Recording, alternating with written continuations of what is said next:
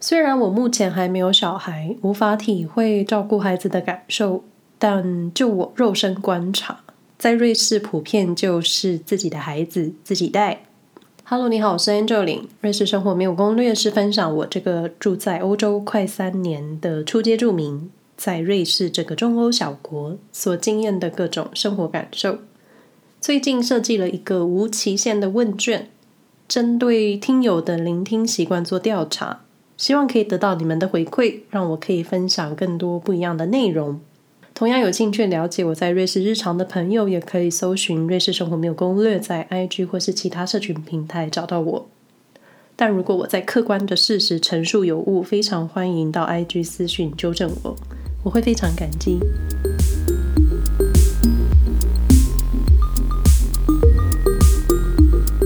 可能不下数十次，一直提到我们家社区前面有个草坪，草坪上有几个简易的移动木桌，还有一些儿童设施，像是攀爬的设备，还有小溜滑梯。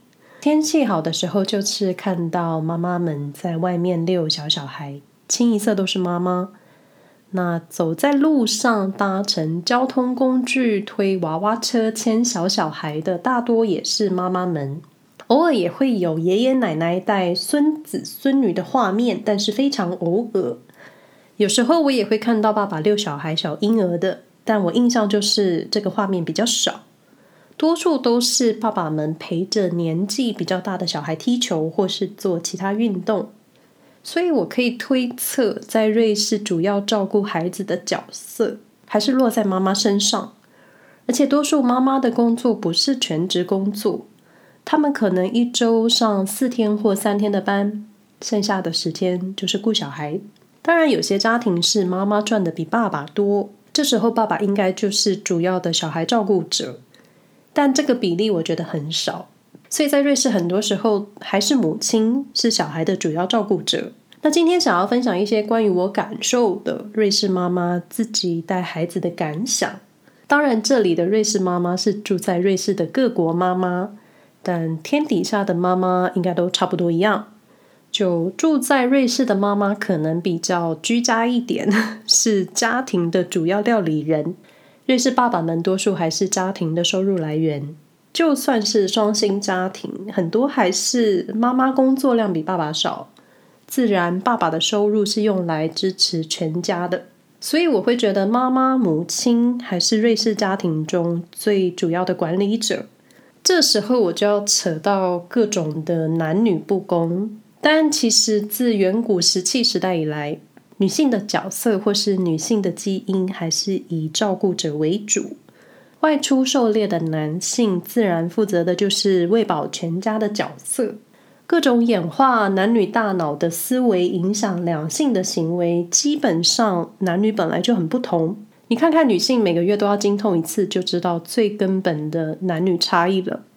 当然，我知道我这么说很不正确，而且身为女性好像更应该捍卫女权。但就事实层面来看，如果每一件事情都要强调男女平等，其实真的很难，因为很多事情从根本上它就是无法平等。也许我们会有一些先进、更文明的国家，可以作为男女平权或是男女同工同酬的标杆，但事实就是很少，而且真的很难。至于瑞士，瑞士可能还有很大的进步空间。瑞士虽然在欧洲，听起来好像跟瑞典一样，是一个强调男女平权的国家，但差一个字，真的差很多。瑞典是世界上第一个立法对男性休产假做出规定的国家。瑞典爸妈共同享有四百八十天的带薪产假，然后其中有六十天产假必须是爸爸一个人独享，也就是爸爸要自己在家照顾小孩，妈妈出门上班。那瑞士就是二零二零年两年前才公投通过，爸爸带薪陪产假十天。嗯。所以，请不要搞错了，瑞典跟瑞士这两个瑞，他们很不一样。所以我的体感就是，瑞士在男女平权上还是一个开发中国家的状态。因为瑞士环境对女性或是母亲，我觉得还是带着传统思维。大概就是因为农业立国，传统保守家庭的想法一直延续到现在。那在瑞士的劳动环境就对女性不怎么友善。也许因为这样子，瑞士妈妈普遍是孩子的照顾者，而且是花上很多时间的照顾者。那我就举两个原因。首先，瑞士应该拥有全球，说全球好像太夸张了，我们说全欧洲好了。瑞士应该是拥有全欧洲最贵的托儿所，虽然我没有瑞士最贵托儿所的费用可以分享，但我可以拿我们家对面的私人 Kita 价格来跟各位粗略说明。这里先概说一下，在瑞士通常进入公立幼儿园或是幼稚园的年纪是满四岁，所以零到四岁之间就是家庭照顾孩子的挑战期。那爸爸妈妈可以把小小孩送到所谓的 Kita。中文的理解应该就是托儿所，而且多数也托婴，所以四岁之后的公立幼稚园负责照顾孩子的母亲跟父亲可以稍微松一口气吧。在瑞士，一般的情况就是双薪家庭可能把小孩送 Kita，看你的经济程度如何。如果父母收入都不错，我们也是有双薪家庭的朋友，小孩子小时候每天都在托儿所。那瑞士父母也能选择一周的某几天或是半天，很弹性，把孩子送到 Kita，让照顾者喘口气。我们楼下邻居太太就是，他们一周送小孩两天去 Kita，这两天妈妈才有时间洗衣服跟办理琐事。那我们家对面的 Kita 营业时间周一到周五早上七点到晚上六点半。早上七点听起来很早，但瑞士很多人可能六点就出门上班了。而且爸妈送完小孩之后，可能就要赶去上班。托儿时间到的时候，再看看是谁去接小孩，一般可能都是妈妈。那我们社区有些有小小孩的父母，就是早上把小孩快递送去 Kita，然后他们再去上班的。那来说说你我都比较关心的价格。首先，价格是以孩子年纪来分，十八个月大之内都算 baby。一周半天，虽然我不知道半天是几个小时，但一周半天一个月的费用是三百四十瑞郎。以台币目前我用三十一来算，一个月一周半天的托婴是台币一万零五百四十元，这是小 baby 的价格。那超过十八个月大的小孩，一周半天一个月的收费是三百二十元瑞郎，台币九千九百二十元。一周半天，但好像不太可能送半天。半天之后，你又要匆忙去接小孩。那来看看一周一天送孩子去 Kita 的价格好了。一周一天，我直接换成台币，小 baby 是台币一万六千一百二十元，小小孩是台币一万四千八百八十元。这是一个月送四次 Kita 的全天价格。那如果你手头宽裕，天天送小孩去 Kita。就是一周五天，小小孩的价格是一个月台币七万四千四百元。这是我们家对面 Kita 的价格。如果家里有第二个小孩也要送去，那你会有九折优惠。当然，我不是在帮他们广告。我找到了一篇二零一九年的报道，其中一段提到了在瑞士平均抚养一个孩子每个月的直接成本。是落在一千两百到一千八百元瑞郎之间，就是台币三万七千二到五万五千八，单单一个孩子的费用，这不含托婴托儿的费用。所以就是在瑞士养孩子，你需要各种钱。那我后来觉得上述的费用可能被有钱人的孩子费用去平均了。但瑞士大多都是中产阶级，所以这个金额数字到底能不能参考，倒也是有待商榷。不过瑞士托儿所真的挺贵的，就算是一个全职双薪家庭，把孩子一周五天送 Kita 的费用。很多时候就是直接把家庭其中一份收入，在收到薪水那一天直接转账发给托儿所，等于我上班的钱都拿去缴托婴了，我不如自己在家带小孩。所以很多情况就是工作赚的钱都拿去缴托婴托儿费了，所以许多妈妈就会减少工作量，自己下海顾小孩。当然，你说瑞士薪资高，养孩子可能不太难吧？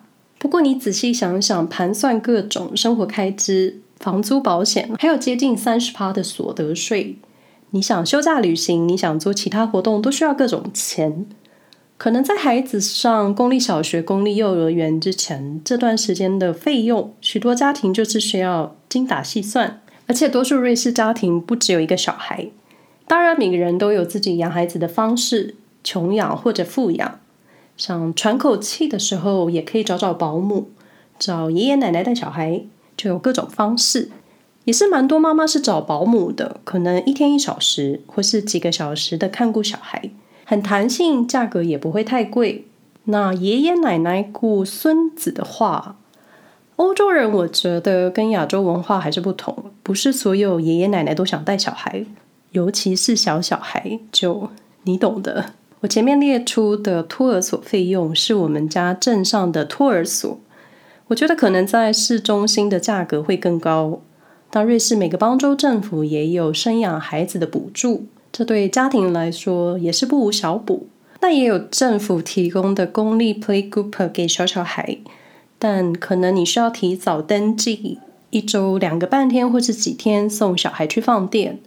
可是剩下的时间，妈妈还是要自己顾小孩。在小孩上公立幼儿园之前，为了让照顾者好过，我觉得多少经济许可的话，就花一下吧。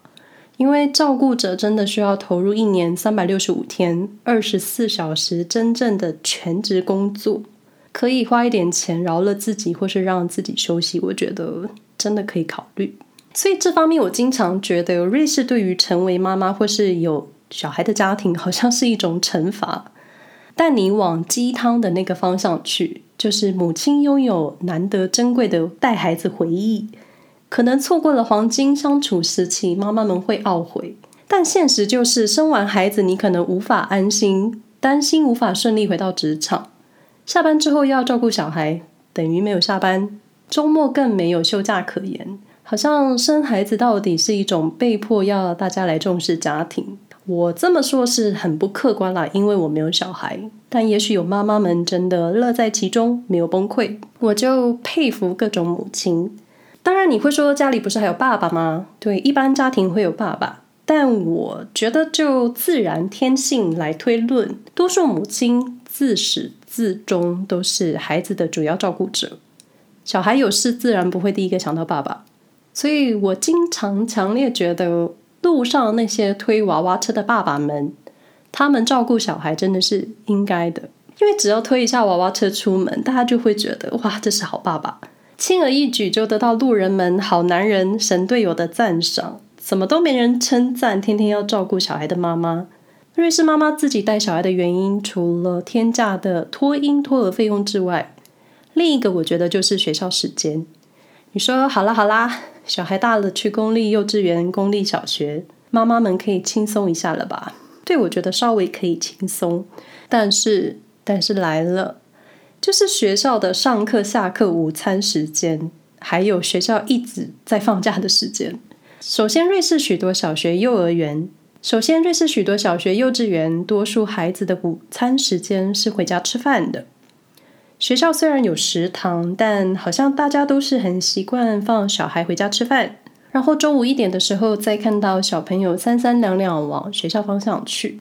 我记得我很小的时候，小学是中午回家吃饭的，好像透露了自己的年纪。因为我们家离附近的小学真的很近，走路大概十分钟。瑞士也是，所以中午了，回家了，谁做饭？多数都是妈妈。下午三点放学了，家里有没有大人？如果不幸爷爷奶奶家有点远，小孩就不能去爷爷奶奶家。放学回家，谁会在家？家里应该要有大人吧？应该就是妈妈在家，也可能爸爸在家啦。那当然，瑞士也有下午三点到六点，或是四点到六点的那一种儿童安亲班，肯定不是写功课，就是让孩子有地方去做点才艺什么的，然后再等待父母下班去接他。当然，你要付钱。你可以说解决了孩子的午餐时间、下课时间，谁在家料理，谁在家等小孩这个问题。瑞士家庭可能还会有一个问题，就是学校学期会有很多分散的、不长不短的假期烦恼。